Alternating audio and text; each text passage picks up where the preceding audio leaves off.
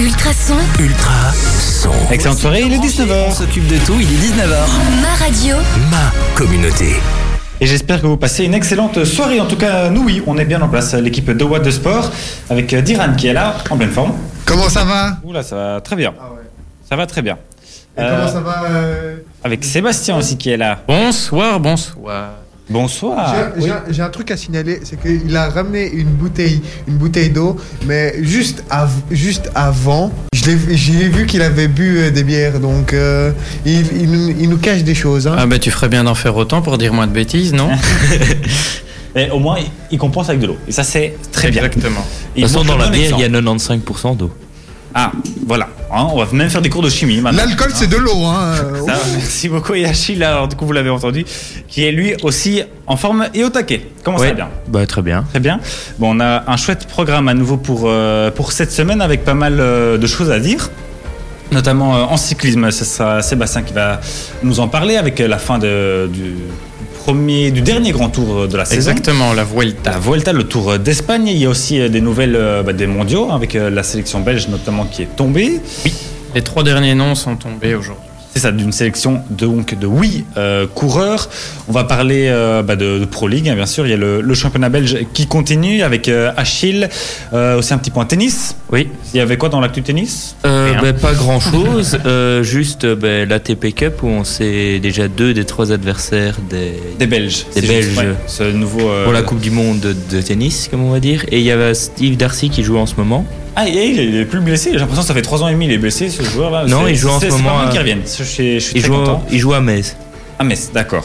Euh, on va parler bien sûr basket, on va revenir sur la Coupe, du- sur la coupe du Monde pardon, avec euh, Diran. Et puis un peu de sport local aussi, beaucoup avec euh, de l'athlétisme. Il y avait des, les championnats euh, de Belgique pour les cadets et les scolaires. Et puis on aura aussi également le, le président du semi-marathon de Nivelles au téléphone. Euh, on débriefera un petit peu euh, tout ça. Euh, bah, donc ce, gros événement, euh, le, jogging, j'ai hésité entre jogging et challenge. Le plus important, en tout cas dans, le Brabant Wallon, en tout cas c'est euh, un gros gros événement pour la ville et la région. Et puis on va faire aussi un petit point sur le foot féminin qui se développe ici même à Nivelles. Et ça, ce sera pour un peu plus tard, mais on aura également le coach qui viendra d'ici un petit mois. On verra ça en temps voulu. Bon, bah on commence pas une émission sans notre ami Soprano, hein, comme toujours bien en place. Et puis on se retrouve donc pour parler d'athlétisme. Le coach Et on repart. Allez, on y va et on continue. Bon, euh, j'adore toujours ce soprano, hein, ça bien sûr. C'est assez euh, du grand art, du grand art. Moi j'adore. Bon, euh, on va parler athlétisme. Il y avait pas mal de résultats du côté du CABW notamment, euh, où il y avait les championnats de Belgique pour les cadets et les scolaires. Alors bien sûr, il y avait énormément de participants. On va pas pouvoir tous les citer, désolé pour eux. Donc on va s'attarder sur les meilleurs résultats, comme malheureusement bien souvent dans le sport. On va revenir donc euh, sur la journée euh, du samedi, ce samedi 14. Donc c'était la première euh, journée donc des championnats. Il y avait deux journées, ça se déroulait sur le week-end entier. Alors voici les, donc les, meilleurs ré- résultats pour ce samedi. Les champions, donc les médailles d'or, on a Lastine Sclavon disque scolaire avec 39 mètres 96. Chaque fois quand je lis ce genre de, de performance, même quand c'est des, catégories d'âge assez, euh, assez basses, genre là 39, enfin on va arrondir à 40 mètres, j'ai toujours l'impression que c'est quand même assez. Enfin, j'ai pas l'impression que je pourrais moi-même à 22 ans lancer aussi loin que ça. Je- J'ai jamais essayé non plus, mais voilà, j'ai quand même l'impression que, faut, que faut, c'est- euh, faut essayer avant de le dire, ça. Ouais, il faudrait Écoute, essayer, mais j'ai écoute, quand même- j'ai- j'ai la- la- l'impression- L'appel est lancé à Noël. hein. Ouais, on, veut, on veut tester, lancer du poids ou du disque. et- Ouais, c'est ça que, que Noël Lévesque nous invite à une séance d'entraînement, on Exactement. verra euh, pour se, se mesurer. Mais enfin, voilà, quand je lis en tout cas pour des, des cadets scolaires, donc je- j'avoue que je connais pas vraiment l'étranger, mais c'est c'est adolescent, au début d'adolescence, je pense. Euh, et voilà, enfin, pouvoir lancer un 10 à 40 mètres, je pense que c'est quand même assez. euh, C'est déjà pas mal, mais on se rend pas compte non plus parce qu'on n'est pas dedans. euh, C'est vrai que nous, on a déjà du mal à. En tout cas, c'est- l'impression que j'ai chaque fois que, que je lis ce genre de, de chiffres, c'est que ça, ça me, me bluffe assez. Donc en tout cas, médaille d'or en disque. Alexandra Mortan domine aussi le 80 mètres et cadette en 11 secondes 45. Euh, voilà, il y avait aussi un peu, je vois qu'il y avait pas mal de vent, elle pouvait battre le record de Belgique, ce sera certainement pour la prochaine fois. Euh, Frédé- Frédéric Nielsen qui a commencé l'athlétisme début juin, donc c'était il y a deux mois, trois, deux mois et demi, euh, qui remporte le 100 mètres en scolaire. Voilà, c'est plutôt pas mal quand même pour un début. hein. Je pense qu'après deux mois et demi, il y a pire comme départ. Et en médaille de bronze, alors, on a Clara Skutener qui termine troisième en lancer du poids avec 13 mètres 18. Ce dimanche, donc du coup le lendemain, euh, le 15, c'était la deuxième journée euh, de ces championnats de Belgique. Avec euh, en champion un deuxième titre en cadette pour Alexandra Mortan en 100 mètres en 12 secondes et 10 centièmes, et battant ainsi le record des championnats de Belgique. Elle a couru plus vite que la première scolaire. Elle est en cadette, donc voilà. La cadette, c'est catégorie en dessous des scolaires, qui court donc voilà la plus jeune qui court plus vite que la catégorie du dessus. Ça promet encore de belles choses euh, pour la suite. Deuxième titre également pour Frédéric Nielsen en 200 mètres scolaires. Victoire pour le 4 x 100 mètres junior homme. Et euh, dans les médailles de bronze, Zachary Charlier en 200 mètres euh, cadet. avec un record personnel à 23 secondes 10 et le 4 x 100 mètres junior dame en 51 secondes 00. Donc voilà, à nouveau bah, félicitations à vous tous pour ces magnifiques résultats et courage ben, pour la suite. Et voilà, encore bravo euh, au SABE qui performe euh, assez bien comme d'habitude. Voilà pour euh, le petit résumé euh, athlétisme. Je vous propose une petite pause musicale. Cette fois-ci, c'est plus sympathique. C'est Lily Allen, petit souvenir de 2009. Et puis, bah, on revient pour continuer Non, c'est à plus parler tranquille, c'est tout. de sport. Bah oui, c'est plus calme quand même que Soprano. On va pas se le cacher. Voilà. Ultrason, Ultrason. On va re- euh, revenir ici même euh, en Belgique avec euh, Achille qui va nous faire un petit résumé de ce qu'il s'est passé ce week-end du côté des terrains de la Pro League. Rien. ok, bah, Il se passe- il se passe rien, il se Bah, il y a gestes tout de suite alors. chronique suivante. Bon. Euh, ben si, quand même, il y a Felice Malzo qui est rentré à sa maison, hein, Ouais, on peut dire. Super Ouais. tifo d'ailleurs des, des supporters Carolo pour le retour de. Et en plus, ils l'ont appla- applaudi en fin de match. Ouais. Et le, je le, le tifo était vraiment, euh, enfin vraiment sympa en tout cas. Oui, il y a- et il n'y a, pas que dans le stade, parce que euh, moi je me suis baladé sur, euh, bah, en voiture, hein, vu que j'ai le permis, donc ça m'arrive. et euh, et j'ai même assisté à un supporter qui accrochait sur euh, un, un pont un petit tifo, euh, Fe- Felice, bienvenue à la maison. Ouais. Mais ça- il est resté combien de temps encore là-bas? Quelques années, euh, 5-6 quand même. six Enfin, ans, ça, je pense. Ouais. J'ai 6 ans en tête, moi. Ouais, il a fait quand même vraiment beaucoup pour ce, ce club, donc c'est sympa et en, en même temps un peu normal, mais enfin voilà, c'est geste euh, somme toute sympathique. Voilà. Ouais, mais les joueurs ne l'ont pas remercié. hein. Ils- il a quand même perdu 2 buts à 1. euh, Ouais, ils avaient quand même pas le laissé gagner. Ouais, no- donc Genk a perdu 2 buts à 1. Euh, ben, la première mi-temps, Genk était complètement à côté de la plaque. Et en deuxième mi-temps, ils, se- ils ont eu 5-10 minutes de, où ils se sont remotivés. C'est là où ils ont marqué le but. Et après, ça- c'était comme en première mi-temps. C'était. Petite question, fait euh, Matsu à Genk pour le moment, c'est un peu compliqué. C'est impossible d'être champion pour moi, tout Ouais, simplement. ça, champion, ça je pense pas. Non. Non, mais voilà, parce qu'en fait, Genk euh, n'est pas du tout un, un modèle de. Je ne reviens plus sur De le mot, mais de régularité, Ah, de voilà, de continuité, parce qu'ils ne sont jamais champions deux fois de suite, parce que dès qu'ils sont champions, ils sont un peu plumés. Et euh, ici, ils ont quand même perdu quelques joueurs, ils ont perdu leur coach. Donc Mazou, Felice Mazou est pour moi un très bon entraîneur. Il était temps qu'il Passe change, un- ouais. qu'il franchisse un cap, ça on, on est tous d'accord. Mais le problème, c'est qu'il arrive dans une équipe qui est un peu en convalescence aussi, qui est en, en pseudo-reconstruction. Peut-être pas euh, autant que qu'un certain club bruxellois que je ne vais pas nommer, mais il y, a quand, après. il y a quand même un chantier aussi à Genk. Et euh, disons qu'ici, euh, ah bah voilà, ce, ce résultat reflète un petit peu, je pense, la saison qui, va qui se profile pour les Limbourgeois.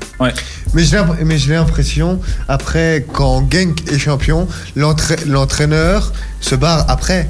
Souvent après. Parce que, C'est un- parce, un que la, parce que la dernière fois, c'était sous euh, Verkotteren. Et il s'est barré euh, par la suite. Je sais pas, je saurais pas dire qui était le coach en euh, c'était 2012, c'est ça, le titre avec. euh, 2011. 11. Avec, de, avec De Bruyne Avec et avec Ouais, euh, c'est- ça, ouais, ouais, mais je saurais plus dire. Je pense que- pas que- je sais pas si c'était. Verkotteren, mais. euh, Je pense que c'était Verkotteren. On va vérifier, mais j'avoue que je saurais pas le- leur dire ça comme ça. Bref, Achille, Euh, oui, ben, on va parler du standard maintenant qui a. euh, ben, qui a Ah, Merveilleusement bien battu. bien battu euh, Ostende. Donc ils se sont déplacés à la côte et euh, ils ont gagné par un but à 4. Donc petite victoire euh, après un classico raté. ouais, donc ça fait euh, du bien aussi. euh, La pause internationale a fait du bien. Un 4 Du coup, c'est la fin. victoire. Non. pour certains, mais tandis que pour Anderlecht, ben, la, la pause euh, internationale, elle a Pas fait du bien. rien changé. J'aime bien. Euh, ils ont perdu un but à deux face à l'Antwerp. Ben, euh, même match euh, Que, à que chaque fois. oui, que dire. Hein, mais Du beurre dans des épinards pour Anderlecht. Ouais. Euh, mais aussi, il y avait surtout le, le duel brugeois. Donc, le cercle était, accueillait le club dans le même stade euh, pour les Yann. Bredel. Voilà. Euh, ils ont, le cercle a perdu 2-0. Euh, bah, J'ai un peu écouté le match, mais il y a quand même eu un événement marquant. C'était un but pour le club. Bon, ça n'aurait rien changé, mais il aurait pu, ça aurait pu être 3-0. Ouais. Et ça a été annulé pour hors-jeu et on n'est pas sûr que c'était hors-jeu. Ouais, tout juste. Malgré l'averse, c'est pas sûr. Non, mais la, la ligne blanche était un peu. euh, Un peu tendancieux. voilà. Ça se joue euh, À, au millimètre. au millimètre, ouais, ok. Sur quel but? Euh, le un but troisième. brugeois, enfin, troisième. euh, Ah ouais. club. Et euh, pour finir, ben, Gand a fait une belle victoire 3-0 à domicile face à Malines. Euh, et ben, le- les trois buts ont été inscrits en une mi-temps. Euh, et le dernier était est inscrit par Laurent Depoit. C'est un peu anecdotique, mais c'est quand même un ancien international belge. Ouais, tout à fait, qui est revenu aussi. euh, Ouais, C'est pas si anecdotique que ça parce qu'il est revenu pour euh, parce que le club dans lequel il était en première ligue, donc le championnat d'Angleterre, a été relégué en division 2, donc en championship. Et donc lui n'a pas fait la bascule et il est revenu en Belgique dans le club qui l'a révélé. Et depuis, euh, il marque quand même pas mal. Je crois qu'il a son troisième ou quatrième but en sept matchs. C'est quand même assez honorable. Ouais. Donc euh, si on rattrape un de poitre à son niveau, euh, ça peut être. On a un euh, cinquième attaquant pour l'euro. non, non, parce Ouais, qu'il peut-être fera, il fera ouais. pas l'euro, il ne fera pas l'euro, mais en tous les cas, euh, la Gantoise aura de quoi voir venir euh, au niveau offensif. Voilà, voilà. Et au niveau du classement, est-ce que tu l'as sous les yeux, ça Euh, ou, euh, ben, Standard toujours premier, avec un match en plus euh, par rapport à Bruges qui est deuxième, mais avec un point en moins. Un et- match ouais. Ouais, et Anderlecht est 13e si je me souviens bien. Exactement. toujours Wasland Beveren qui est dernier. Et Moucron en deuxième aussi à égalité. et Moncron est égalité avec Bruges, mais comme l'a dit, euh, comme l'a dit Achille, euh, Bruges a un match. Ouais, Bruges a un match. Bruges match. a un, a un match en moins, on y arrivera. hein. Contre Anderlecht en plus, c'est ça. Euh, non. non, non, non, c'était contre contre Charleroi. Ah oui, ouais, C'était une belle petite Je- affiche je- aussi. ouais, je, je pensais au match prochain, mais euh, effectivement, c'est- c'est le match retardé contre Charleroi. Et moi, pour revenir un peu sur ce classement, ce qui me, me trouve quand même un petit peu les fesses en restant poli, Ça, c'est. c'est c'est de me dire que Anderlecht, malgré euh, un début de saison euh, qui est en dessous de tout, c'est le plus mauvais début de saison depuis, Un paquet de temps. depuis un paquet de 5 temps. Il y a points, sur, perso- 5 points sur 21 possible, on le rappelle. euh, et malgré tout, il y a quand même encore trois équipes derrière eux. Donc c'est ça qui Ouais. c'est c'est ça, comme je disais, qui me trouve les fesses. Donc euh, les équipes, euh, pour ne pas les citer, c'est le Cercle de Bruges, on vient d'en parler, Eupen et alors Wasland Beveren. Donc Ouais, au final, qui tu sont, dis- euh, les deux dernières sont quand même habituées à faire des saisons assez. euh, Exactement. hein. Le cercle, ça risque, c'est une équipe du ventre mou, comme on appelle ça, donc c'est qui flirte généralement avec la, la- Mais Eupen avait fait, classement. Mais... euh, avait fait 1-1 face à Zulte Waregem. Ça, j'en avais pas parlé, mais ils avaient poussé jusqu'au bout. Même ils avaient sorti des défenseurs pour des attaquants, mais ça voulait pas rentrer. Ça voulait pas rentrer. Bah, Il y a des jours comme ça. Après, les saisons sont longues, donc on, on verra bien, mais c'est sûr que. J'ai juste regardé vite fait pour être sûr, mais c'était bien Frankie Verkotteren, le coach. euh, Eh bien, tu as une très bonne mémoire, alors, Diran. Mais non, j'ai j'ai Non, euh, mais je veux dire, parce que tu l'avais déjà dit avant, Ouais. euh, avant de, de vérifier. Ah oui. Euh, c'est toi, Achille Oui, c'est tout. Ouais, parfait. Ben, un grand merci pour ce euh, récapitulatif. Je perds mes mots très complet. Donc, sur cette belle Pro League qui continue, bien sûr, avec euh, bah, nos clubs de Pro League, on en parlera tout à l'heure, mais ils sont aussi engagés cette semaine dans la Ligue des Champions avec de très très belles affiches, notamment un, un Genk Salzbourg qui s'annonce assez costaud, en tout cas, on l'espère. Et, euh, Bruges aussi qui. euh, Il va y avoir des buts. ouais. Galata, c'est ça, ouais. De très belles affiches, on en parle tout à l'heure. Restez avec nous, DJ Snake arrive, tout de suite. Merci d'être avec nous sur Ultrason. Nous continuons euh, bah, la soirée, notre bonne soirée sportive, avec euh, Diran cette fois-ci qui va euh, revenir sur la Coupe du Monde de basket, où il y a eu bah, quand même d'assez grosses surprises, on va le dire. hein. Ne gâche, ne gâche pas le plaisir des auditeurs, s'il te plaît. J'ai rien dit du tout. Aïe, Bon, Des surprises. Des surprises. Des Ouais. surprises. Alors qu'il y en a que une, et j'ai envie de dire, c'est la surprise du chef. Du chef. Du chef, oui. Carrément, Comme, comme- Carrément. comme- J'aurais comme à la cuisine. ça, mais- Comme, comme à la cuisine. Eh ben, je prends des termes comme à la cuisine. Eh bien, c'est les USA qui terminent à une septième place. Oui. Et pourquoi surprise du chef? Parce qu'ils se sont fait éliminer contre la France en quart de finale. C'est la première, f- c'est la première défaite en compétition officielle depuis, com- depuis combien de temps? L'année précise, je, vous- je vous pose la question à Alors, tous. je sais, ça fait combien de temps, mais il faut calculer de- du coup. Moi, je ça- dirais 2006. 2006. Ah oui, euh, aussi pareil, ouais, un truc comme ça, ou 2005, euh, un truc comme ça. Achille, 2003. 2003. D'accord. Euh, il faut pas regarder. Ah hein. non, mais là, tu triches. hein. Non, Moi, j'ai pas regardé. hein. Il triche. Pardon les auditeurs, mais il est en train de regarder son Non, GSM c'est- parce qu'on m'a appelé, désolé. Ah. Voilà, pas de soucis. Donc continue, s'il te plaît. Bon, une année, tu dois donner une année, du coup. J'ai Lui, dit- j'ai dit donc, de- donc, euh, Sébastien il disait 2006. Ouais, moi aussi, Achille 2006. 2007 disait 2003 et toi Moi, tu dis 2006 aussi. Elle est dit 2009. J'ai dit euh, 2005 alors. donc 2006, 2003, 2005, Oui. petite musique suspense. Eh ben on a une bonne réponse. C'est Vas-y, vas-y, vas-y. c'est. Sébastien. Ah, c'est Sébastien. Merci, merci. Bravo, bravo. Félicitations, on s'incline. Et durant la finale qui était hier, alors c'est l'Espagne qui a gagné et c'était c'était une finale très mucho que calor. Ça J'ai veut dit dire quoi, ça. Ça veut dire quoi, mucho que alors c'est- ça- ça- Pourtant, pour- c'est pas de l'anglais, donc ça devrait aller. Bah oui, mais. Pour les noms espagnols, c'était très chaud Ah, voilà. Parce que c'était et c'était un peu la langue officielle comme c'était euh, Espagne Argentine euh, la langue officielle c'était l'espagnol. Donc l'Espagne a gagné la- deux fois la deuxième fois de son histoire La Coupe du Monde. la Coupe du monde en 2006. Ah, c'était déjà eux. Voilà. C'était déjà eux avec euh, Marc Gasol qui était aussi présent euh, durant cette Coupe du monde contre l'Argentine sur le petit score de 95 à 75 sur le petit score. Score de la finale, ça. Ouais. Euh, c'était, oui, c'est c'est quand même assez. J'avoue que j'avais pas vu. En fait, j'ai j'ai pas trop trop suivi, mais c'était assez, assez conséquent quand même. Mais, mais la, la troisième place, c'était encore un, encore un plus petit score. C'était France-Australie, parce que c'était 69 à 59. Euh, 67 à 59, oui. Qu'est-ce que je dis? Ah, ça, c'est- c'est pas beaucoup. ouais. C'est pas beaucoup non plus. Euh, je pensais que Sébastien allait dire quelque chose. Euh, oui, ouais, ouais, j'ai été aussi surpris par le score euh, parce que euh, effectivement c'est très bas pour des, des standards comme ceux comme ceux-là, mais bon après c'était un match pour l'honneur de, compensation. hein. Oui, enfin il tenait quand même fort à cœur aux Français parce qu'ils ont quand même très mauvaise, comme on dit chez nous, d'avoir éliminé les États-Unis, ce qui représente, euh, comme il le disait beaucoup, euh, un exploit dans leur sport. Bah, ils ont pas mauvaise d'avoir éliminé. Ils ont. Non, non, mauvaise non, mais c'est oui, mais c'est ouais, c'est ça. là que je voulais en venir, mais tu m'as coupé.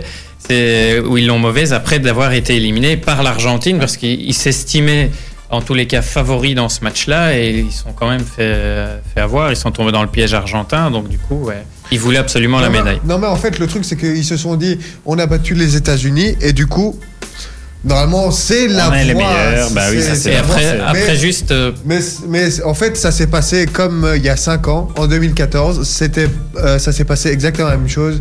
Je me, suis- ils, se sont fait battre par l'Espagne et ils se sont retrouvés. ils ont été dans le match à la troisième place. Et ils se sont retrouvés comme cette année la troisième place, troisième le bronze. Mais sa- sachant que pour revenir à, à ce que j'avais dit lors de notre émission de rentrée, en parlant de l'é- de l'équipe des États-Unis, Oui. Où j'avais dit à l'époque que c'était une équipe C, voire D, voire euh, X, voire Z, Je- parce que euh, y avait plus de 35 forfaits euh, acquis, mais enfin actés plutôt. Mais, mais, nota- mais notamment Greg Popovich, l'entraîneur des USA et notamment des San Antonio Spurs aux États-Unis, en, en NBA, il avait dit c'est pas une excuse qu'on n'a pas les meilleurs. En fait, on- ils avaient quand même des bons joueurs. Sinon, on va pas, vont pas vous dire grand chose, les auditeurs. Mais Kemba Walker, Marcus Smart, Jalen Brown, euh, Jason Ta- enfin, on va Tatum, pas faire la liste exemple. non plus, Oui, hein, je vais pas faire la, la liste, mais c'était des exemples. Mais en fait, c'est quand même énorme comme effectif, quand, quand tu y Ça- penses. oui, ça reste énorme, mais ça reste malgré tout des, C'est quand des même- pseudo second couteau, on va dire. Mais- Disons pour résumer, parce qu'on va on va pas la faire trop longue non plus, c'est que si les États-Unis viennent avec leur dream team, donc les gros joueurs. euh, des, des LeBron James, etc., pour ne pas les citer, ils, ils marchent sur l'eau, ils marchent sur tout le monde. Mais évidemment, pour des raisons diverses, que ce soit des blessures ou des gens Non, mais- qui favorisent leur saison, en NBA qui est très long, faut-il le rappeler, avec plus de 80 matchs, ben les gars ont dit non, on fait l'impasse sur les mondiaux. Du coup, ben là, les États-Unis se sont retrouvés avec une équipe, certes, avec de bons joueurs, mais pas d'excellents joueurs. Pas leurs meilleurs joueurs. Voilà. pas- juste, pas- c'est pas- juste pour ça. Pas, pas les, pas Comme les la meilleurs. Belgique le week-end dernier, ben, elle a joué avec de très bons joueurs, mais pas avec ses meilleurs non plus. contre, en euh, football, j'entends évidemment, je Oui, change de sport. oui, ça marche. oui, mais, oui, mais, oui, mais, Et, av- la- et on a gagné 3 3-0 non, mais, contre Saint-Marin. Non, mais, Quatre. av- Quatre. non, mais Quatre. avec, avec Dessy, on refait le monde. Donc, est-ce que, est-ce que avec les meilleurs joueurs, Ouais, oui, on là, s- il y a- est-ce il y que- a- est-ce pas- qu'ils pas auraient été, pas de- est-ce il y a- qu'ils auraient été jusqu'au bout? Mais il n'y a, Oui, même pas photo. Il y a- y même pas photo. Avec les meilleurs joueurs, ils écrasent tout le On monde. sait, ça, oui, net. enfin, on sait jamais. On Il- sait jamais. Il, il leur Il y a aurait toujours- pissé oui. dessus. On sait Il y jamais. a toujours l'indécision du sport, mais Parce que, parce que, restons, parce restons que, logiques. parce que l'Espagne était quand même pas mal, hein. Bah. L'Espagne était pas mal. je. Mais ça, encore une fois, je n'en dis ce qu'on vient, dis ce qu'on vient pas, pardon, je suis d'accord. Mais restons logiques que selon, encore une fois, une logique, ça fait deux fois logique dans la phrase. Les États-Unis, ils sont complets. Normalement, ils sont au minimum en finale. Sur Voilà. le- Au minimum. Ok, sur le papier et faut voir sur le terrain. Voilà. C'est tout ce C'est que j'ai à ça dire. que j'ai Ça sera disant que au j'ai à dire minimum. parce que Ça sera le va mot pas de la de fin. parler. On va rester là-dessus. on s'écoute.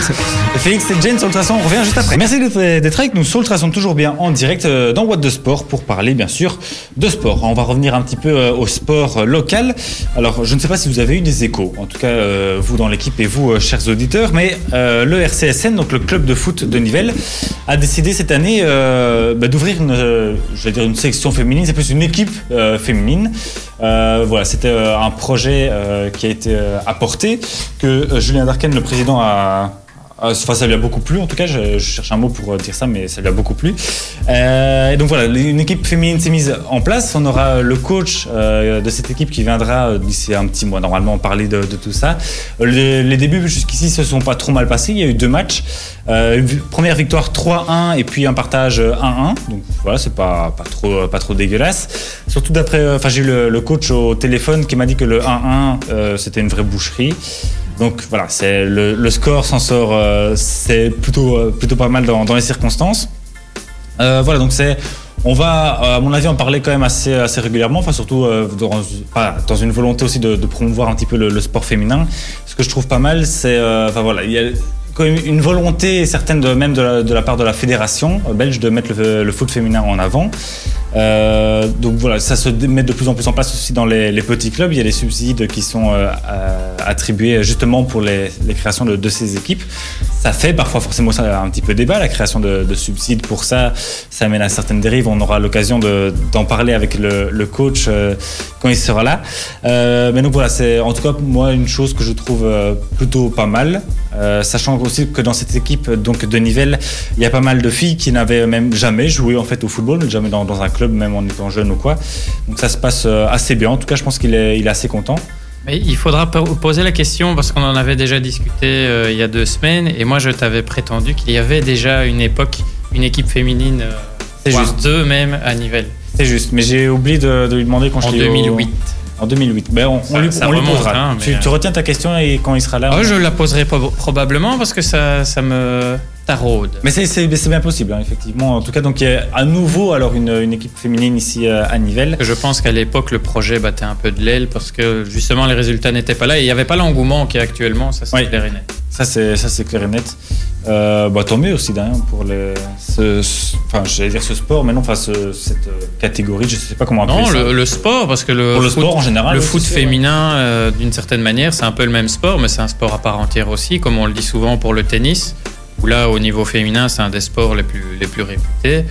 Euh, le, le football féminin est un sport à part entière. euh, Oui, tout à fait. Je suis. euh, de toute façon, donc euh, Bah, et c'est pas péjoratif ce que je dis, que du contraire, Ah hein, non, que non, les, non. les- les féministes ne, ne m'agressent pas sur les réseaux sociaux comme c'est à la mode maintenant. Mais euh, non, c'est c'est un sport à part entière. euh, Parce que ça, ça parce que il, il a, il a raison cette fois. Euh, ben, c'est que en fait le foot masculin il est euh, beaucoup plus connu Médi- dans médiatisé certaines aussi, dans, dans cer- et médiatisé que dans certaines régions que le foot féminin qui est moindre mais qui qui qui évolue au fur et à mesure d'année en, année. Ouais, c'est un peu ce qui fait le charme du foot féminin, que ce soit au niveau euh, plus local, euh, comme ici on en parle, ou au sta- au stade un peu plus national, euh, comme on a pu le voir lors de la dernière Coupe du Monde par exemple. C'est qu'on en revient un peu plus aux valeurs, aux vraies valeurs du football, Parce que maintenant, le foot chez les hommes, c'est devenu du business. Les Ah mecs, ouais, c'est de la marchandise. On parle plus que de, de pognon. Chez les femmes, pas du tout.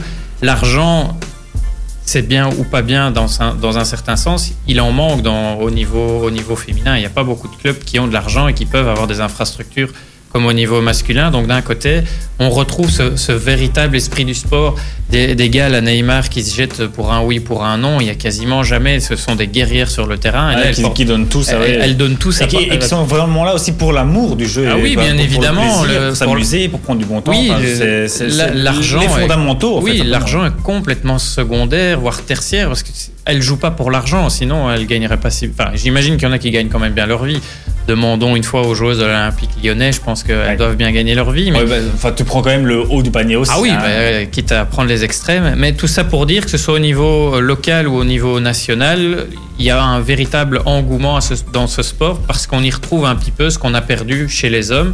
Et maintenant, même les hommes hein, migrent euh, au niveau supporter euh, chez les femmes. Et alors, les, les petites filles ou les, les plus âgées veulent, jouer et ça, c'est très bien aussi. Moi, je suis un fervent supporter du foot féminin.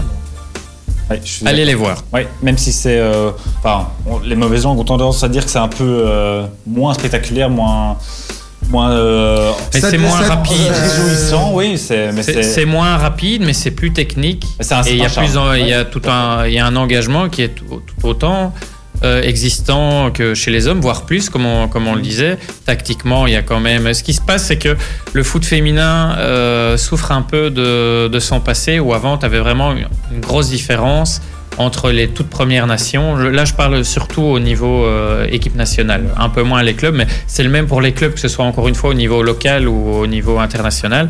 C'est qu'il y avait une trop grosse différence. Donc, il y a, il y a des, des clubs ou des équipes, en tout cas, qui prenaient des 12, 13, 14, 0. Ça existe encore, mais beaucoup moins. Il y a un niveau, c'est le cas de le dire, qui- enfin, le, le- le trou s'est nivelé, on va dire. Et ça, ça s'est réduit, la différence de niveau s'est réduite, et tant mieux, parce que grâce à ça, on l'a vu à la Coupe du Monde, à part un ou deux pays comme la Thaïlande qui ont pris quand même des fessées assez solides, le, le reste, c'est- quand même des matchs assez serrés. On voit les États-Unis qui sont la référence euh, mondiale, qui ont quasiment gagné tous leurs matchs avec un but d'écart au final. ouais, ouais, c'est vrai. c'est vrai. Donc c'est bien la preuve que ce foot-là aussi en devient plus attrayant parce que plus indécis. Oui, tout à Mais fait. ça, mais en fait, dans tout ce qu'il expliquait, c'est un différent spectacle que chez les masculins, en fait. Oui, il faut pas en fait en allant voir du foot féminin s'attendre à voir la même chose qu'au foot Non, euh, masculin. C'est pas, un autre un autre euh, plaisir en fait euh, simplement aussi euh, plus euh, peut-être plus plus innocent, je vais dire. Euh, et ça fait parfois beaucoup de bien. Merci pour ce petit débat sur le foot féminin. Donc voilà, c'était aussi pour dire qu'on en parlera euh, dorénavant, à mon avis, un peu plus euh, chaque semaine. Voilà, euh, on repart avec euh, David Guetta pour Memories.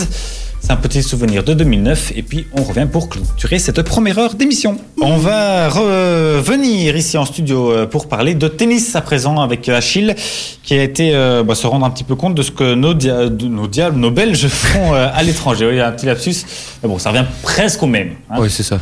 C'est Voilà. ah, c'est les mains et c'est les pieds. Ouais, c'est ça. Bah, c'est la nationalité aussi, hein, voilà, Voilà. accessoirement. Bon, Donc, euh, on euh, en début d'émission, je vous disais que Steve Darcy jouait euh, à Metz en France euh, contre Fernando Verdasco.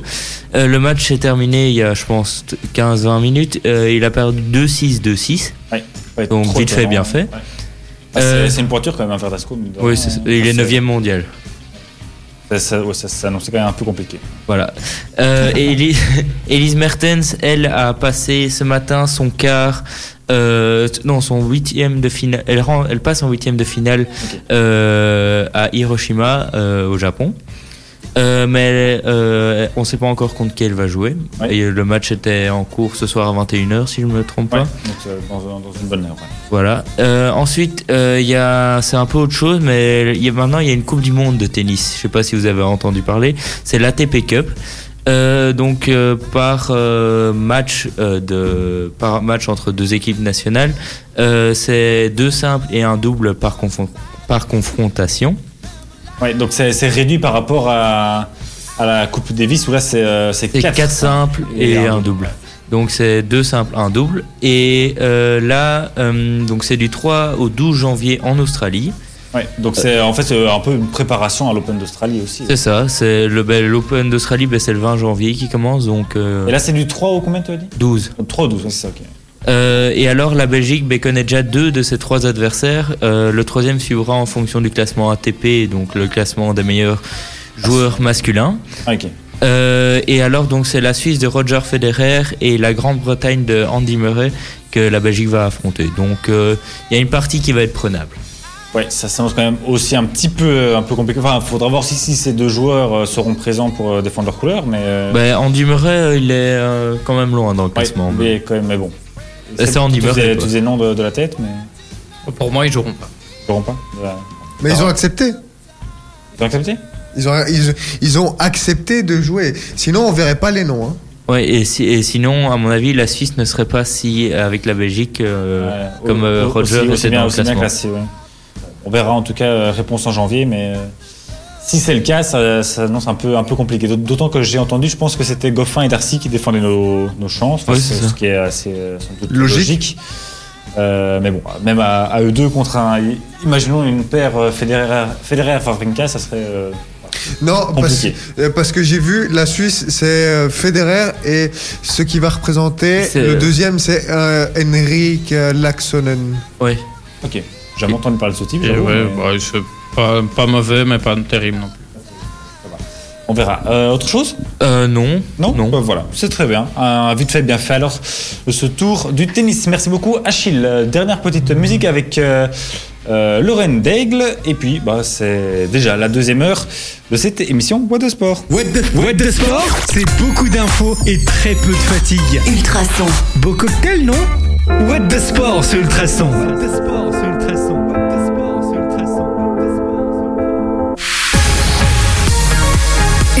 Ultra son. Il est 20h, excellente soirée.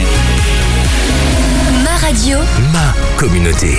Et oui, j'espère que vous passez une excellente soirée en notre compagnie. Nous entamons cette euh, deuxième heure de What de Sport avec encore euh, du cyclisme et pas mal de choses euh, à dire là-dessus. Ça sera Sébastien qui nous en parlera. Et on va aussi bah, préfacer les matchs de Ligue des Champions qui arrivent parce que oui, c'est le retour de la C1, de la, euh, la mère des, des compétitions. Je sais pas si c'est la mère de toutes les coupes qui a l'expression sur la, la langue euh, pour me sauver comme ça. euh, C'est comme ça, pas comme ça qu'on appelle Il n'y a pas une expression. euh, bon, bref, ok, je me suis euh, planté tout seul. Bon, c'est pas grave, on a compris l'idée. Hein. Oui, bon voilà, j'ai l'impression que c'est, on n'est pas la mère de, de toutes les coupes. Il n'y a pas une expression comme ça? Bon, bref, ok, bref. Je vais arrêter de, de m'enfoncer. Donc, on va préfacer bien sûr donc la Ligue des Champions et euh, l'Europa League avec pas mal de clubs belges engagés. Euh, quatre, si je ne m'abuse. De- Pardon Quatre clubs belges engagés dans les deux En- compétitions. Oui, exactement. Oui. Oui, c'est ça, parfait. Ouf, là, j'ai arrêté de dire des bêtises. Euh, et puis voilà, on espère aussi que le euh, président du euh, semi-marathon de Nivelles va réapparaître. Et ça nous ferait une chouette petite interview aussi pour euh, bah, débriefer euh, donc la course d'hier. Voilà donc le programme de cette, euh, de cette deuxième heure avec bien sûr notre 120 secondes pour terminer euh, l'émission. Mais Avant ça, bien sûr, on profite de la musique avec Imagine Dragons. Avicii avec Level, ça arrive dans quelques instants, mais avant ça, on Mais à va- son âme. À son âme, oui, tout à fait, exactement. Un chouette DJ. D'ailleurs, un très chouette film documentaire euh, qui a été fait. J'ai oublié le titre, mais c'est très chouette. Euh, tapez, à mon avis, Avicii documentaire, vous devrez euh, le trouver. C'est euh, très intéressant. Enfin, c'est un film, toi, genre dans les coulisses de, de la vie de, Et de quelle nationalité il est? Petit quiz rapide. Suédois. S, voilà. Euh, donc voilà, un, ch- un chouette petit film euh, donc pour euh, en coulisses, on voit un peu le- toute la pression qu'il subissait, etc. Et donc pourquoi il a fait son geste euh, regrettable. Bon, ceci mis de côté, on va parler de quelque chose de bien plus réjouissant. Une petite compétition que je- j'ai nommée la Ligue des Champions et l'Europa League. Donc ça fait deux petites compétitions. Euh, donc compétitions qui reprennent leurs droits euh, cette semaine pour une nouvelle saison. Avec euh, bah, on a quand même gâté. On va pas se le cacher au niveau affiche au niveau groupe il y a quand même il y a, il y a des années où on tombe sur des, des groupes où on dit ok ça c'est bon ça passe ça passe. Cette année c'est qu'il y a on a quand même un peu plus de, de surprises un peu plus de, de challenge en tout cas j'ai l'impression. Euh, et aussi du lourd euh, pour nos clubs belges ce qui n'était pas toujours le cas. Bah, oui, oui et non. euh, a- ben, je me rappelle, des- par exemple, quand, quand Gand avait fait, euh, était passé en huitième, il y avait, euh, il y avait Lyon, il y avait Valence et il y avait le Zénith, je pense. Euh, ou Wolfsburg, je sais plus. Enfin, en tout cas, c'était pas des top clubs. Euh, là, ici, on est quand même avec, enfin pour Bruges, en tout cas, on est quand même avec le PSG et le Real plus Galatasaray, donc ça fait quand même une belle poule de, de winners. Et, euh, et pour Genk avec euh, avec Salzbourg aussi et Liverpool et Naples. voilà, donc c'est quand même, voilà, c'est pas c'est pas le bas de, de panier. quoi. On va se- Ah, non, se bien cacher, sûr, mais après, moi, ce que je n'aime pas, euh, après, vous me contredirez autour de cette table, j'en ai l'habitude, mais euh, moi, ce que je n'aime pas dans la mentalité belge, c'est justement c'est ça. On veut absolument des gros pour avoir des affiches. Alors, Bah, c'est bien. euh, entre guillemets, je vais pas dire. Oui, d'accord, mais, je, je comprends, je comprends le principe de vouloir avoir des gros noms, des grands joueurs euh, qui, faut, qui vont euh, fouler la pelouse. Mais moi, ce qui me dérange, c'est qu'au final, ce sont presque des défaites assurées. Oui, Donc moi, d'un côté, si c'est pour ne pas exister au niveau sportif, je m'en fous d'avoir des affiches. Moi, je préfère avoir des plus petits clubs qui me donnent une chance d'éventuellement aller soit en Europa League en terminant troisième, voir l'exploit que Gand a réalisé il y a quelques années, tu en parlais, et d'aller au second tour, ou comme Anderlecht l'a fait euh, en 99-2000 dans un temps que, que tout le monde a oublié, sauf les vrais supporters. J'étais pas né. Donc du coup, euh, avoir des grosses équipes, c'est bien, mais être ridicule, ben, entre les deux, Ouais. mon cœur balance, parce que c'est bien d'avoir du spectacle Ah, on- éventuel. on, on a parfois aussi de- du, du beau spectacle, mais avec des grosses affiches. Tu parlais d'Anderlecht qui a été faire un 3-3 à Arsenal il n'y a pas si, si longtemps que ça. Mais Arsenal, hein. Arsenal, ça a jamais été euh, une Ouais, ça bonne. reste quand même, ouais, une belle et puis, affiche, hein, et puis ouais. et oui, mais cette, cette année-là, je me souviens, Arsenal, c'était c'était les va-et-vient, on va dire. Et ils ont fait un 1-1 contre le PSG aussi avec Zlatan Ibrahimovic, justement au parc en plus, je pense. donc, Oui, mais euh, bon, ça c'était euh, c'était un voilà. match avec une équipe un peu B. Après, oui, je suis d'accord avec toi. Je veux dire, je veux dire, Bruges, a- la saison passée, a fait des bons résultats. ça, à a- a Dortmund- à Bah, des, et- matchs, plus que des beaux résultats, parce que c'était justement euh, Avec- généralement à, pas domi- assez- à pas assez domicile contre. Dortmund, ils ont perdu 0-1 sur un but euh, malheureux. Ils font 0-0 à Dortmund. Donc ça, ça, les clubs belges ne sont pas inexistants non plus. C'est pas ça que je veux dire. Je veux juste dire que encore une fois, avoir des affiches c'est bien, mais si tu peux presque avoir des résultats, c'est mieux. Après, encore une fois, toute proportion gardée, il faut se dire aussi que choper des noms moins ronflants c'est bien, mais faut- encore faut-il les battre. Comme disait notre ami d'Iran tout à l'heure, il y a la vérité du terrain qui est là aussi.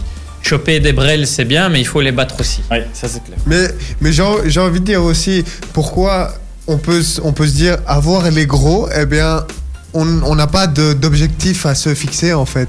C'est que, c'est que on, Il y a peut-être aussi moins de pression à jouer euh, des gros. moins, moins de pression, et du coup, plus, d'où l'expression, plus c'est gros, plus ça passe. Merci pour cette. Mais Ouais, non, ça, c'est sur ta vie sexuelle, mais ça, ça ne regarde pas. Mais Mais non, mais je veux dire, toi, tu- joues le, le Real, t'as moins peur, entre guillemets, de, de te faire battre que si tu joues Valence, tu vois. Enfin, moins peur. Pas moins peur de faire battre. Valence, c'est pas le bon, le bon exemple. On non, mais, mais je Mais veux dire, c'est c'est un exemple. T'es censé Cluj. jouer libéré, oui et non, parce qu'après, il y, a des- il y a des gens qui sont tétanisés face à des clubs comme ça.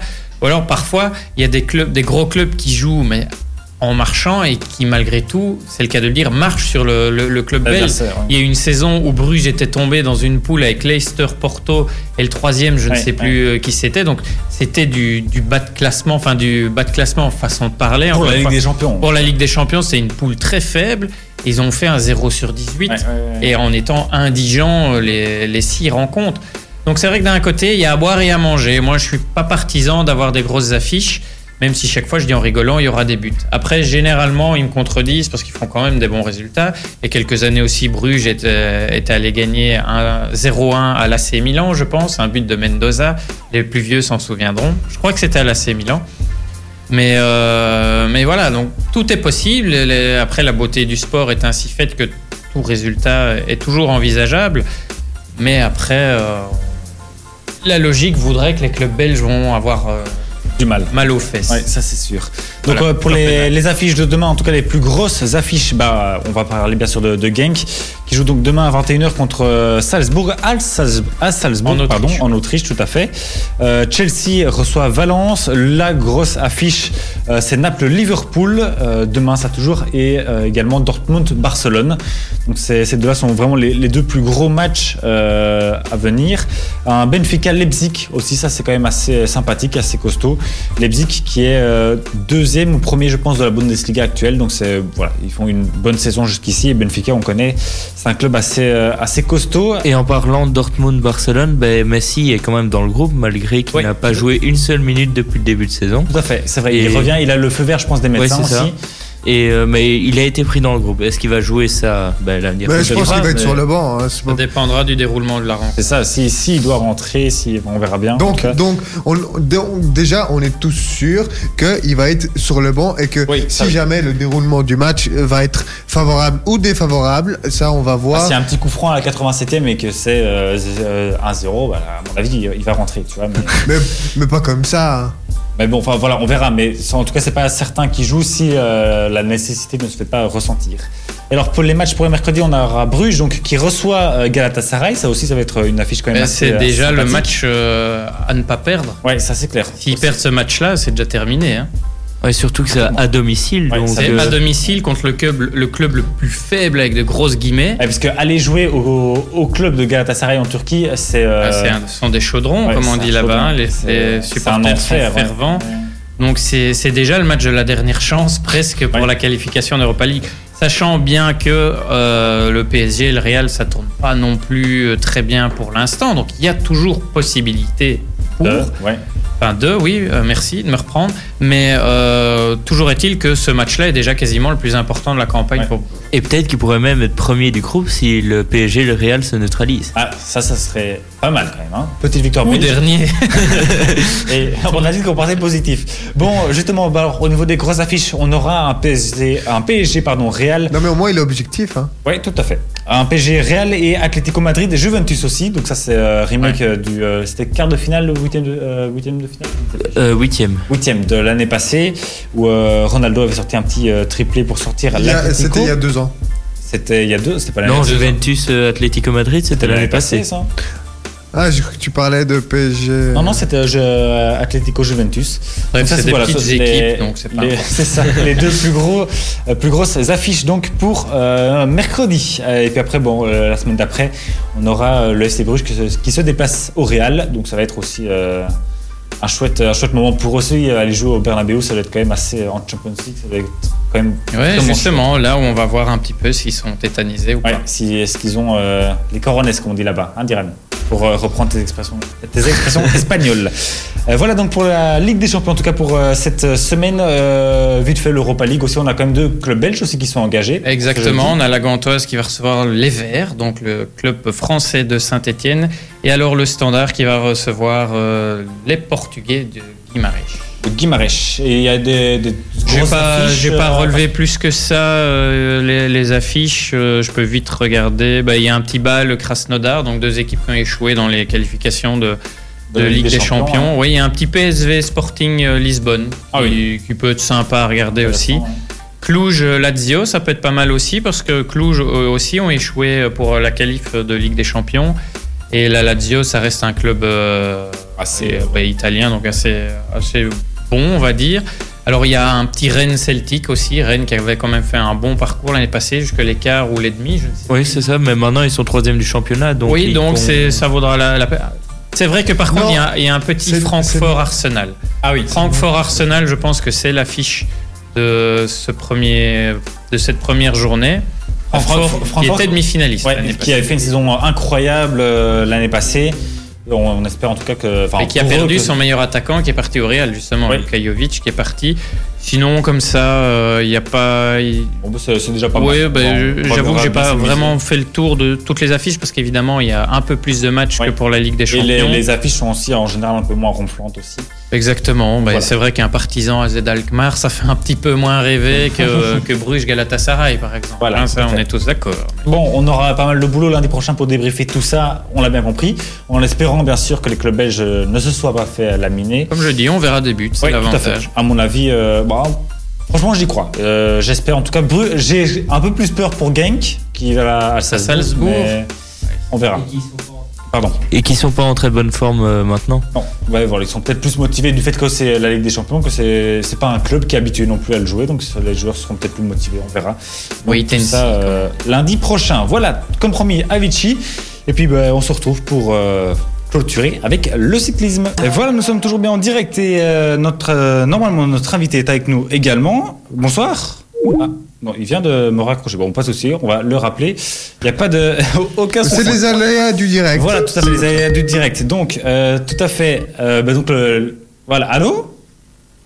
Oui, Oui, voilà, super, magnifique. Voilà, bienvenue à l'antenne d'Ultrason dans Boîte de Sport. Donc, merci d'avoir, euh, bah, voilà, de s'être montré euh, disponible pour répondre à nos petites questions. Donc, euh, bah, voilà, le président du, euh, du semi-marathon euh, de Nivelles, c'est bien ça, président, c'est le, le bon, le bon titre, je vais dire. oh président, c'est peut-être un peu exagéré. Je suis, disons que je suis la- le, créateur de l'événement et je suis à la tête de l'organisation, on va dire ça. Voilà, le créateur. Euh, donc, c'est ravi. Est-ce que le créateur est ravi de cette, ou en tout cas content de cette septième édition? Bah oui, plutôt content. Mais déjà, à partir du moment où il n'y a pas d'incident majeur euh, au niveau euh, santé, sécurité, on est déjà rassuré. Ensuite, euh, ben voilà, l'événement été quand même vachement bien à tout point de vue. Déjà, le temps était euh, vraiment impeccable. Et puis, en termes de participants, on a eu euh, autant de personnes que l'année passée. Donc, on est vraiment très, très ravis. Oui, c'était un des, des points, enfin, qu'on avait eu un, un contact il y a quelques semaines. Vous me disiez que vous espériez atteindre les, les 4000 inscrits. Euh, Qu'en était-il donc cette, euh, cette fois-ci pour cette, cette édition? Ben, on y a cru jusqu'au bout, mais finalement, on les a pas atteints. Donc, on était vraiment pas très loin. Euh, mais finalement, le jour même, on a eu un petit peu plus, un peu moins d'inscrits que l'année dernière, donc juste le jour même. Et donc, on ne les a finalement pas atteints. On a atteint finalement des chiffres proches de ceux de l'année dernière. On est dans aux alentours des 3800 inscriptions, en fait. Mais finalement, est-ce que vous étiez euh, déçu de ne pas atteindre l'objectif? Ah non, non, non, du tout. Euh, C'est pas. Quand on dit objectif, c'est parce que voilà, on pose la question, alors on, on, est, on balance un chiffre, mais c'est pas. Voilà, non, non, pas du tout. C'est pas très, très important. Euh, le fait que ce- cette année, euh, ça a été remporté par euh, un Kenyan, hein, To Isaac Kipchoge. Euh, oui, c'est ça, je pense l'avoir bien, bien prononcé. Que ça prenne aussi, enfin que ce soit une personne internationale, entre guillemets, je vais, je vais dire ça comme ça. Est-ce que ça vous apporte, enfin, quel sentiment, je vais dire, qu'est-ce que ça vous fait à vous que l'événement s'internationalise? J'y suis arrivé. Ben, on, on est content. En même temps, c'est une volonté de notre part aussi de faire tout pour qu'il qu'il en soit ainsi. Donc maintenant, depuis, je pense, euh, trois ans ou quatre ans, euh, on s'est mis comme objectif de, de- d'en tout cas inviter tous les meilleurs athlètes du pays. Euh, et bah, voilà, les premières années c'était difficile parce que voilà, nous n'étions pas très connus. Maintenant, on est de plus en plus connus. Chaque année, on a un peu plus d'athlètes. Et puis, ben voilà, le fait d'avoir la crème de l'athlétisme belge et puis euh, des athlètes euh, bah, européens bah, fait, en, en sorte que, que voilà après on voilà on fait parler de nous un peu à l'étranger et du coup bah, on est contacté par des athlètes qui se demandent bah, tiens Nivelles euh, ça a l'air sympa vu vu le plateau de l'année dernière vu le résultat de l'année dernière euh, c'est une course qui, qui attire les regards quoi. Alors, Voilà, il n'y en a je- pas beaucoup je en fait en Belgique. Il y en a peut-être des- il y a des athlètes me disaient que c'est sans doute celle en Belgique qui, qui présente le plateau le, le plus relevé. Donc euh, voilà, ça, ça veut dire quand même beaucoup. Oui, c'est ça. Je, lisais justement une, interview du, vainqueur qui disait que, la course était quand même assez, assez difficile, assez compliquée, que ça partait vite, etc. Mais donc c'est quand même un, enfin, je veux dire, un athlète d'un certain niveau qui trouve, enfin, qui vient même ici pour un, marathon, je veux dire, euh, aller de, bah, du- d'une petite ville du, Brabant wallon de, Belgique, qui trouve que le niveau est, assez, assez élevé, assez correct. C'est quand même aussi un, sentiment de fierté, j'imagine. Ah oui, bien sûr, mais bon, du coup, nous, euh, c'est vrai que vu le niveau de l'athlète en question, euh, nous, euh, tout- tout- toutes nos équipes étaient davantage encore briefées en disant voilà, ça va aller vite et donc préparez-vous euh, déjà rien pour le vélo qui l'accompagne et faites pas pour n'importe qui parce qu'on était, on était très souvent au-dessus des, des 22 km heure. Donc non, ça nous rend fiers, ça nous rend fiers et lui-même euh, a rapidement vu aussi qu'à côté de lui sur la ligne de départ, il avait des gens qui étaient au, au, au marathon des Jeux Olympiques de, de, de Rio en 2016. Il a vu des gens qui, qui, ont, qui ont gagné ou fait des places d'honneur euh, à des courses comme les 20 km de Bruxelles ou à d'autres grandes courses équivalentes en Europe. Donc voilà, il savait, il savait qu'il était le plus fort, je pense, parce qu'il était quand même un cran au-dessus, mais, mais il savait aussi que voilà, il n'était pas entouré de n'importe qui. Est-ce que pour vous faire connaître, vous avez utilisé une technique assez spéciale comme le bouche à bouche, le bouche à oreille, le, le bouche à bouche? Par- Peut-être le bouche à pardon. bouche, hein, qui. Euh, le, le, Le bouche à bouche, oreille. plus, non, non, plus, pas avec les athlètes en tout cas. Alors, en tout cas, comment est-ce qu'on fait parler de, de soi, de son événement jusqu'au Kenya alors? Ben, en l'organisant bien peut-être. Cette année, en fait, si on analyse un peu l'événement de cette année, l'année dernière, on s'est pris en une fois une espèce de croissance de 500 coureurs à laquelle on n'était pas vraiment préparé. Du coup, ça a provoqué une série de couacs. Et une des grandes forces de notre équipe, c'est d'être très ouvert à tous les feedbacks, de les noter bien précieusement et l'année suivante de les prendre en compte dès les premières, euh, dès, le- dès- le début de l'activité, dès le début de l'organisation. Et donc, même si on a eu un événement similaire en termes d'affluence, ben, celui de cette année n'a eu vraiment que très peu de couacs, quoi. Alors que l'année dernière, il y avait des trucs, ça avait, euh, les gens avaient vraiment râlé de tous les côtés. Donc cette année, ça ne s'est pas passé. Donc quand l'organisation est bien huilée comme ça, bah, forcément les athlètes le remarquent aussi parce que voilà, tout se passe très bien et au niveau des dossards, au niveau de l'accueil, euh, ils, ils, ils avaient des- certains avaient euh, un hôtel réservé déjà le samedi, donc l'accueil, a- on a été les accueillir à l'hôtel, on a fait des photos, on a vraiment, a vraiment été aux petits soins pour eux. Donc c'est tous des petits détails qui, je pense, euh, comptent également. Vous parliez d'équipe autour de, de ces athlètes, justement, combien, euh, combien de personnes s'attellent à l'organisation d'un tel événement? Bah écoutez, c'est vrai que la première année, j'avais démarré ce projet quasi seul, puis on avait quand même clôturé à quatre ou cinq personnes dans le noyau dur, et là maintenant on est euh, on est 12 personnes. Donc encore une série de personnes qui nous ont rejoints cette année. Donc on va démarrer euh, l'année suivante avec minimum 12 personnes. Et puis ben voilà, il y a les enfants, les compagnes, compagnons, etc. Plus euh, voilà les proches, les familles. Et au total, il doit y avoir euh, environ 150 personnes mobilisées pour toute une série de tâches. Et si vous aviez une anecdote ou une image marquante pour cette édition, ce serait quoi? Oh, bonne question. Euh... Oh, c'est une bonne question, ça. C'est pour ça que je la pose. Ouais, voilà. On a, on a, on a un signaleur qui, qui, qui posait des questions parce que euh, il devait libérer son carrefour euh, après la course et, et on lui avait signalé qu'il pouvait le faire au passage du vélo balai, hein, donc une expression bien connue en course à pied ou comme en cyclisme du vélo balai, c'est-à-dire le vélo qui, qui suit le dernier et qui ferme la course. Et, et le signaleur était étonné parce que voilà, le vélo en question n'avait pas de balai avec lui. Et donc, il n'avait pas compris que c'était et il a vraiment posé la question si c'était bien le vélo balai, parce que pour lui c'était pas un vélo balai. Voilà. Ça, c'est génial. anecdote. Achille, t'avais une question toi aussi. Ben oui, ben moi j'ai couru les 5 km. Le parcours c'était Ah comme ben l'année passée. Ouais, ben, merci. Euh, ben, c'était le même parcours que l'année passée. c'est- C'était un chouette parcours. Et mais ce que j'ai bien, ce que j'ai bien aimé, c'était le ravitaillement que vous aviez mis au milieu. Enfin, euh, plus ou moins en dessous Ben de la oui, voilà, on a. la begin cible avec les bouteilles d'eau juste pour euh, pour nous faire plaisir. Quoi. Ben ouais, écoute, euh, il y, a- deux trois mois, j'avais demandé à mon équipe, je m'étais dit tiens, en voyant sur certaines autres courses où, où parfois il fait euh, très très chaud et il y a des soucis de santé, euh, j'avais dit voilà, ce serait bien d'avoir sous le coup un plan B en disant mais tiens, s'il fait euh, genre 24-25 degrés, de, de, de prévoir des points où on peut rajouter en urgence un point d'eau et de ravitaillement. Et du coup, ben, cet endroit-là avait été retenu parce qu'il était à l'intersection du 5 et, et de l'arrivée du 21. Et donc, euh, ben voilà, à la dernière minute, on, on a su rapidement ajouter euh, un petit point de ravitaillement à cet endroit-là. C'est pas, c'est pas acquis qu'on qu'on le fasse chaque année comme ça, parce que voilà, ici c'était vraiment pour la chaleur. Mais euh, ça, oui, à mon avis, euh, tu n'es pas le seul à, à avoir été content, à mon avis. Est-ce qu'il y a d'autres euh, d'autres choses que vous allez mettre euh, en place pour l'année prochaine? Enfin, vous avez dit qu'il y avait eu beaucoup moins de, critiques et de, de- choses à, améliorer, peut-être en tout cas venant de, la part des, participants. Est-ce que vous avez déjà noté l'une ou, l'autre chose pardon, euh, à mettre en place pour que l'événement soit encore mieux l'année prochaine? Non, faut, rien de... non, il n'y a pas un truc qui ressort. Quoi. Autant l'année dernière, ça ressortait clairement que par exemple donner le départ en une fois était clairement euh, compliqué parce qu'il y avait vraiment trop de monde. Ici, on a on a séparé en deux départs. Ça a solutionné énormément de problèmes.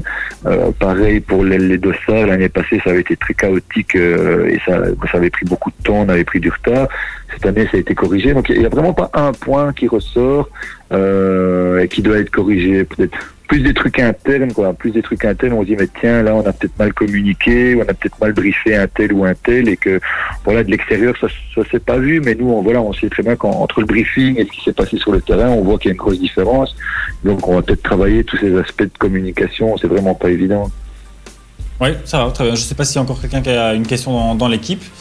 Donc moi je voulais dire félicitations pour hier. Oui, félicitations. En tout cas, ben, c'était euh, rondement mené. euh. Ben oui, merci. On, transmet, euh, on transmettra les félicitations à, à toute l'équipe. J'imagine que ça leur fera plaisir. Oui, ça sans aucun doute. Ben voilà, encore euh, bravo et merci d'avoir su euh, trouver le temps de, de passer à l'antenne. Et euh, ben voilà, on espère en tout cas que, que l'événement, enfin l'année prochaine, euh, parce qu'il y aura certainement une prochaine fois, euh, ben, sera au moins aussi bien que, que cette édition. Ben voilà, on espère aussi. Ce sera le 20 septembre pour info, si vous voulez déjà noter dans l'agenda. Voilà, comme ça, Achille sort son téléphone, c'est noté, parfait. Vous aurez au moins, au moins une personne pour les 5 km.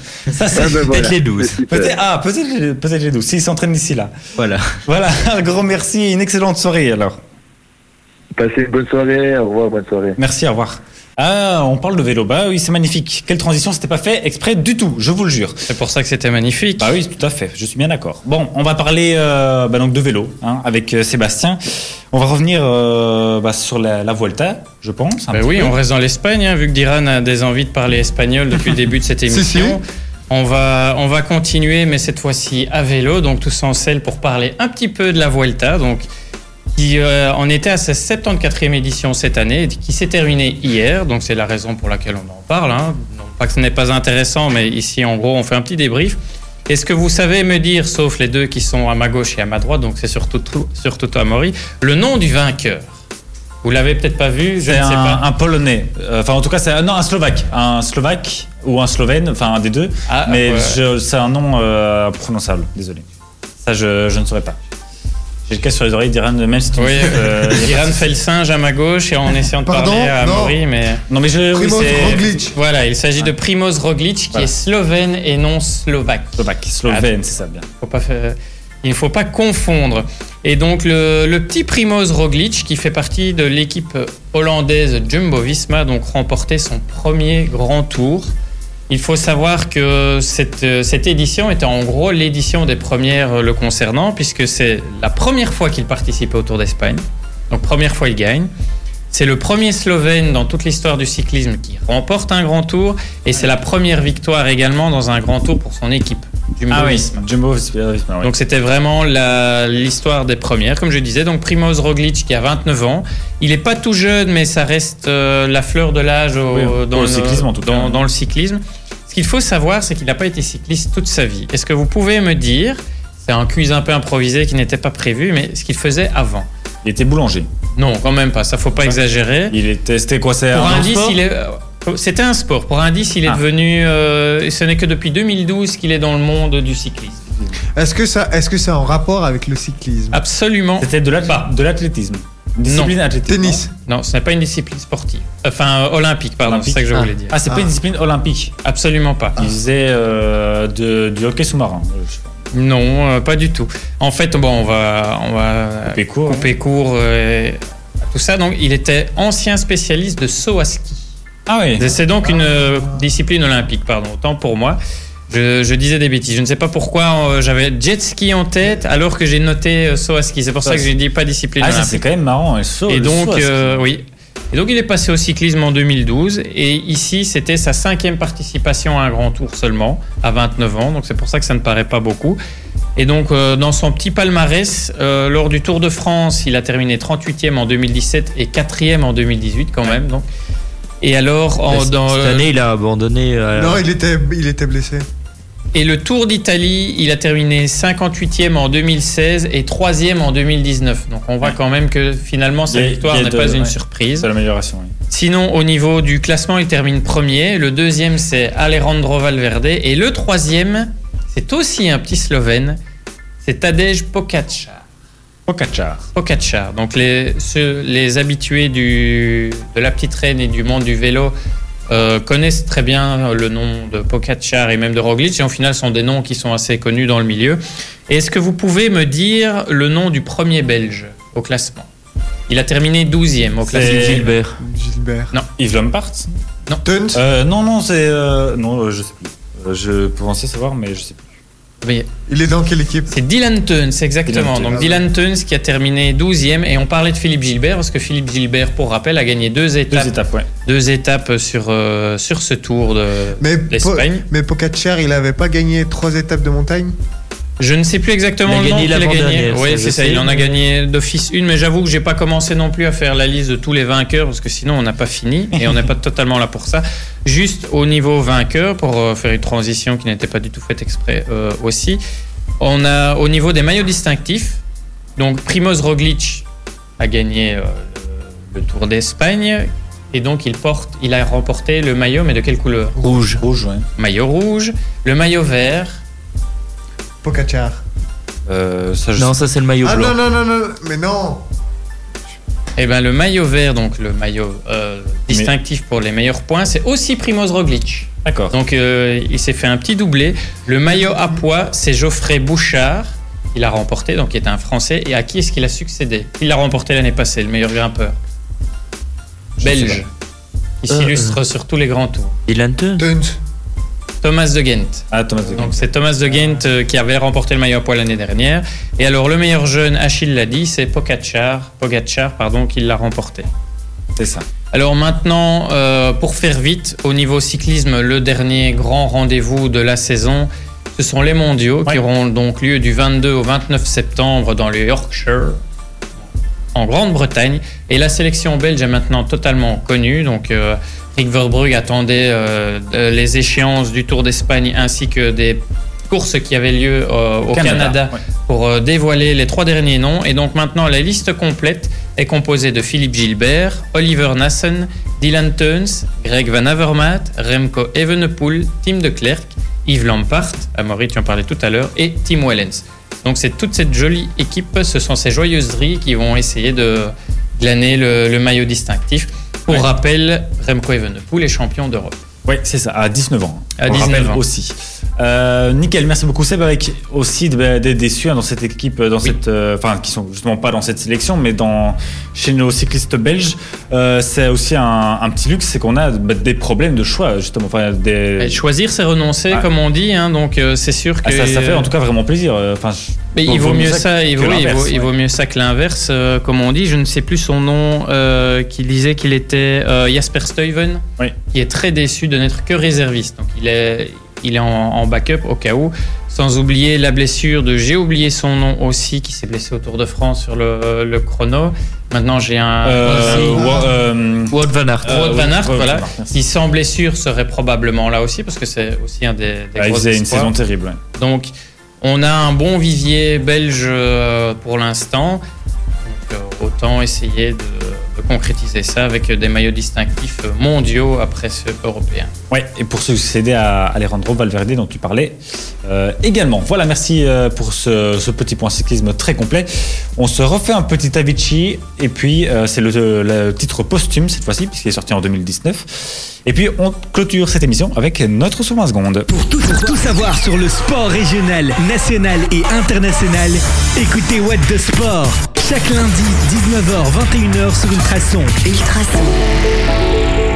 Et voilà, il est l'heure pour nous de terminer cette émission avec euh, bien sûr notre traditionnel 120 secondes dans lequel on essaye de caler un maximum d'informations dont on n'a pas encore pu euh, parler. Mais pour, euh, pour une fois, c'est Achille qui va l'inaugurer. Voilà, donc je t'attends juste le petit, le petit chrono du jingle et après tu es parti. Euh, alors, euh, Julien Alaphilippe est en tête du classement UCI mondial UCI, donc le classement des euh, pour le cyclisme, et la Belgique est en tête toujours en cyclisme devant la France et l'Italie pour le classement mondial. Alors en volleyball, la Belgique poursuit sa belle entame de championnat d'Europe de volleyball. Messieurs, elle a aligné un troisième succès consécutif ce dimanche dans le groupe B. Les Red Dragons, 12e mondiaux, ont dominé l'Espagne, 35e dans la hiérarchie mondiale, 3-7 à 0. La Belgique reste donc leader de son groupe avec 8 points après 3 rencontres. Elle doit encore jouer contre la Slovaquie et la Serbie. Pour rappel, les quatre premiers de chaque groupe accèdent au huitième de finale. Joachim Noah, le fils de Yannick Noah, a signé aux Clippers. Le Paris Saint-Germain a confirmé lundi le forfait de ses stars Kylian Mbappé et Edi- et Edinson Cavani, tous les deux blessés pour le choc de la première journée de la Ligue des Champions contre le Real de Madrid. Les Madrilènes, eux, seront privés de Marcelo. David De Gea, donc euh, le portier de Manchester United, euh, signe, renouvelle son contrat pour 3 ans et devient le gardien le mieux, le mieux payé au monde. En athlétisme, il n'y a pas qu'à Nivelles qu'il y avait un semi-marathon et l'athlète kényan Geoffrey Kamwo- Kamworor pardon, a battu dimanche le record du monde du semi-marathon, donc en s'imposant sur le parcours de Copenhague en 58 minutes et 1 seconde. Un jeune gardien sans contrat à Waslan Beveren signe au Standard de Liège. Euh, Fanny Smet, persiste, pardon, du euh, CABW, participera bien au championnat du monde à Doha. La situation s'est débloquée ce matin. Elle bénéficie d'une euh, d'une invitation de la Fédération internationale, une invitation acceptée par la Fédération belge. Euh, le Sporting Club d'Anderlecht continue les rapatriements de ses anciens joueurs. Anthony Van Den Boer y retourne et mais commence euh, à jouer avec les U21. Divock Origi absent une à deux semaines puisqu'il était titulaire à Newcastle mais il a dû sortir à la 37e minute à la cause d'une entorse à la cheville. Parfait, très bien. On est euh, bon, on est bon, on est bon. J'aime bien. C'était euh, c'était du bon boulot. Voilà. Merci euh, à tous les trois pour euh, cette euh, émission. Merci à toi. Merci À la à, vous, prochaine. messieurs. Ben voilà, avec grand plaisir. Merci euh, aussi à notre invité, donc le, le créateur, pas le président, le créateur du euh, semi-marathon euh, de Nivelles. Merci bien sûr à vous tous, chers auditeurs. À lundi prochain, on aura beaucoup de choses à dire, notamment euh, en football avec les Ligues des Champions, Europa League et tout euh, le tralala. Euh, ben voilà, passez une excellente semaine. D'ici là, que vous fassiez, faites le bien et on se quitte avec Major Laser. Bonsoir. Ciao.